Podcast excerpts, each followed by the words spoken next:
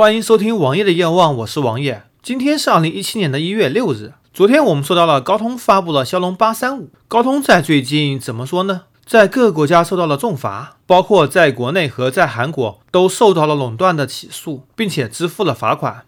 但是也有好消息，它和魅族的专利和解了。具体魅族将会支付给高通多少专利费，我们不得而知。但是以后每一款魅族手机都会给高通交一笔专利费。加上最近人民币的持续贬值，也不能说人民币贬值吧，只能说人民币相对美元来说持续的贬值，也逼近了七点零的关口。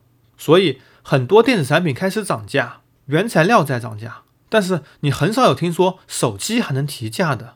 就在一月四日的凌晨，魅族宣布了它旗下的魅蓝 Note 五。涨价一百元，这一百元显然是高通的专利费，加上原材料的涨价，因为内存和存储芯片都在涨价嘛，还有汇率的压力，所以魅蓝不得不提价一百元。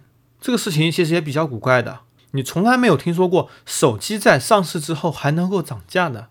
魅族在公告中还说，近年来整个行业的价格竞争也造成了热门产品溢价，损害了消费者的购物体验。其实我想买魅族的人有什么购物体验？用着最烂的 MT 黑芯片，用着 bug 无奇多的 Flyme，其实 Flyme 本身还算不错，但是基于阿里云 OS 的 Flyme 却是一坨屎。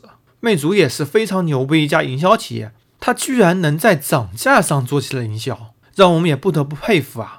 我还是那句话，即使魅族和高通和解了，魅族依然走好不送。